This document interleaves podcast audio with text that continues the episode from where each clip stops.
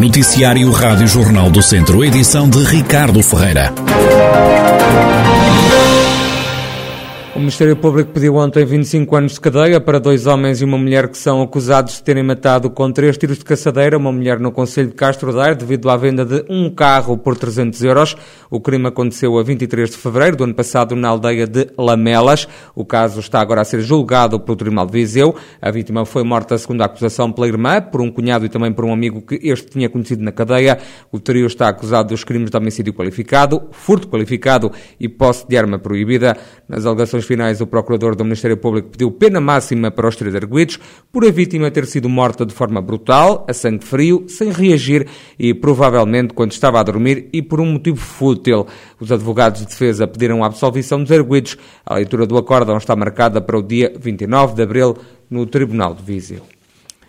Tabuaço já recebeu mais de duas dezenas de refugiados da Ucrânia. O presidente da Câmara Municipal, Carlos Carvalho, reconhece que toda esta operação, a seguir à pandemia, está a ser bastante complexa. Paramos agora com este, com este cenário de conflito e com aquilo que dele resulta, nomeadamente a fuga de milhares de, de ucranianos, tanto do seu país, para, para fugirem ao flagelo da guerra. Como é lógico, e à semelhança daquilo que aconteceu por todo o país, Tabuaço manifestou desde logo portanto, também a sua disponibilidade para poder receber estas famílias que tiveram que sair das suas casas. Fruto disso, ao longo do último mês, recebemos já cerca de duas dezenas de ucranianos e aquilo que tem sido o objetivo do município é, em primeiro lugar, portanto, tratar toda a burocracia, nomeadamente junto dos serviços estrangeiros e fronteiras, posteriormente, depois também acolhê-los, arranjar habitações e aí o município disponibilizou aquilo que tinha à sua disposição de realçar aqui também o forte sentido de solidariedade da comunidade tabuacense, que para além do município colocou também muitos imóveis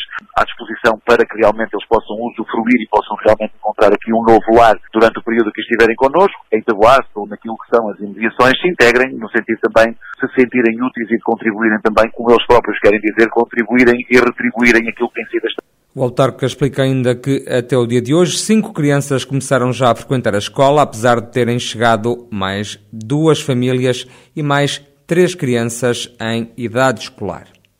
Nós temos cinco crianças, portanto, entre os diferentes níveis escolares, sendo que hoje, portanto, chegaram mais duas famílias e mais três crianças em idade escolar, portanto, com toda a certeza irão também ser integradas nos próximos dias. Portanto, como é lógico, esta distribuição tem sido feita sempre no sentido de permitirmos uma habitação por família e até ao momento temos conseguido isso também. Colocamos também os nossos recursos a nível de alguns professores, temos os nossos quadros também diariamente a darem aulas de português para os mais adultos, no sentido também de mais rapidamente conseguirem pelo menos ter algumas noções da nossa língua e iremos continuar atendendo a que esta, esta dinâmica não é uma dinâmica apenas da Boas, é uma dinâmica regional. A própria Comunidade Intermunicipal do Douro teve já várias ações, nomeadamente o envio de autocarros no sentido de permitir que pessoas que estão na Polónia, que estão na fronteira, venham também para o nosso território para Portugal, dentro do pouco que nós podemos fazer, possam aqui encontrar, pelo menos temporariamente, um novo lar.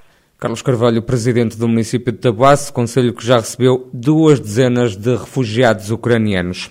Um idoso de 97 anos caiu ontem numa fogueira na Quinta do Peso, em Nelas. A vítima estava a realizar uma queima de sobrantes, acompanhada da filha. Apesar das insistências da filha, o idoso não se afastou e acabou por cair na fogueira. O homem tem cerca de 20% do corpo queimado. Foi o que adiantou à Rádio Jornal do Centro o comandante dos bombeiros voluntários de Nelas, Guilherme Almeida. Neste caso, estava a realizar uma queima de sobrantes, pronto, e acabou, acabou por cair, cair na própria, pronto, na própria queima, na própria fogueira, ah, e pronto, e acabou por resultar queimaduras de segundo e terceiro grau, ao nível dos membros inferiores e superiores e ao nível da face, na ordem dos 20% do corpo.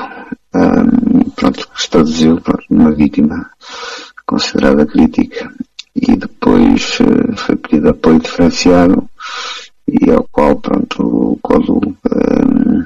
bem que a vítima fosse feito ali transporte através de, para os, neste caso foi para os hospitais da Universidade de Coimbra. Guilherme Almeida, comandante dos bombeiros voluntários de Nelas, com os pormenores de um acidente ontem na Quinta do Peso que feriu um idoso de 97 anos. Este homem caiu numa fogueira quando estava a realizar uma queima. A Câmara de Viseu consignou ontem a obra de reabilitação dos edifícios que vão eh, albergar os SEMAS Águas de Viseu. A obra de requalificação, no valor de mais de 2 milhões de euros, tem como objetivo dar melhores condições aos serviços municipalizados, mas não só. É o que explica o presidente da Câmara de Viseu, Fernando Ruas. É uma obra com algum significado em termos de investimentos, ultrapassa os 2 milhões de euros, mas eh, a intenção fundamental, eh, eu penso que justifica. Nós queremos, simultaneamente, albergar bem os serviços municipalizados, é uma componente do nosso perímetro municipal extraordinariamente importante, mas ao mesmo tempo, e o que não é de sua menos importância, requalificar, digamos, o património que é municipal numa zona urbana da cidade, seguramente das mais, das mais sensíveis e daquelas que iremos mais uh, requalificar. Portanto, eu diria que é dois em um. É, por um lado, uh, aproveitar o património municipal e requalificá-lo convenientemente. Por outro lado, instalar melhor e de forma mais conveniente os serviços municipalizados.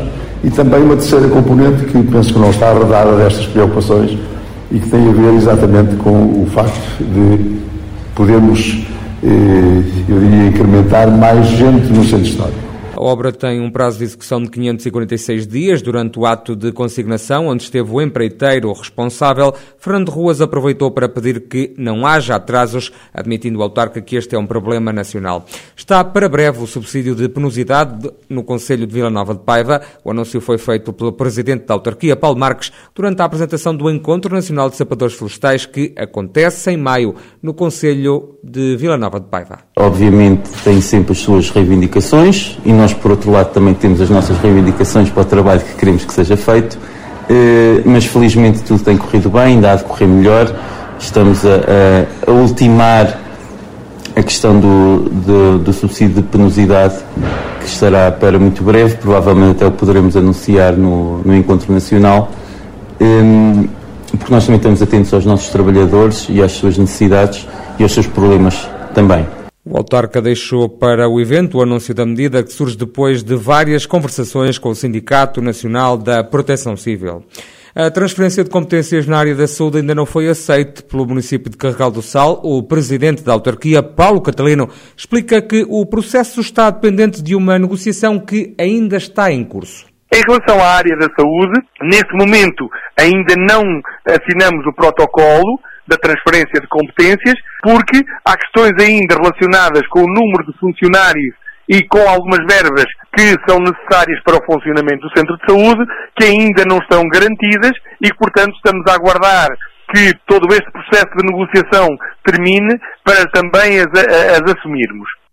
Paulo Catalino, presidente da Câmara de Carregal do Sal.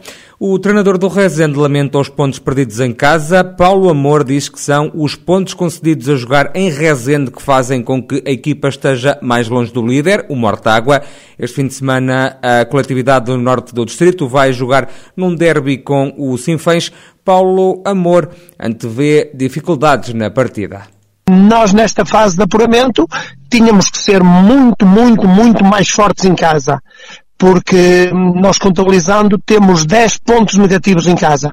São esses 10 pontos negativos que fazem a diferença aqui. Portanto, nada a dizer.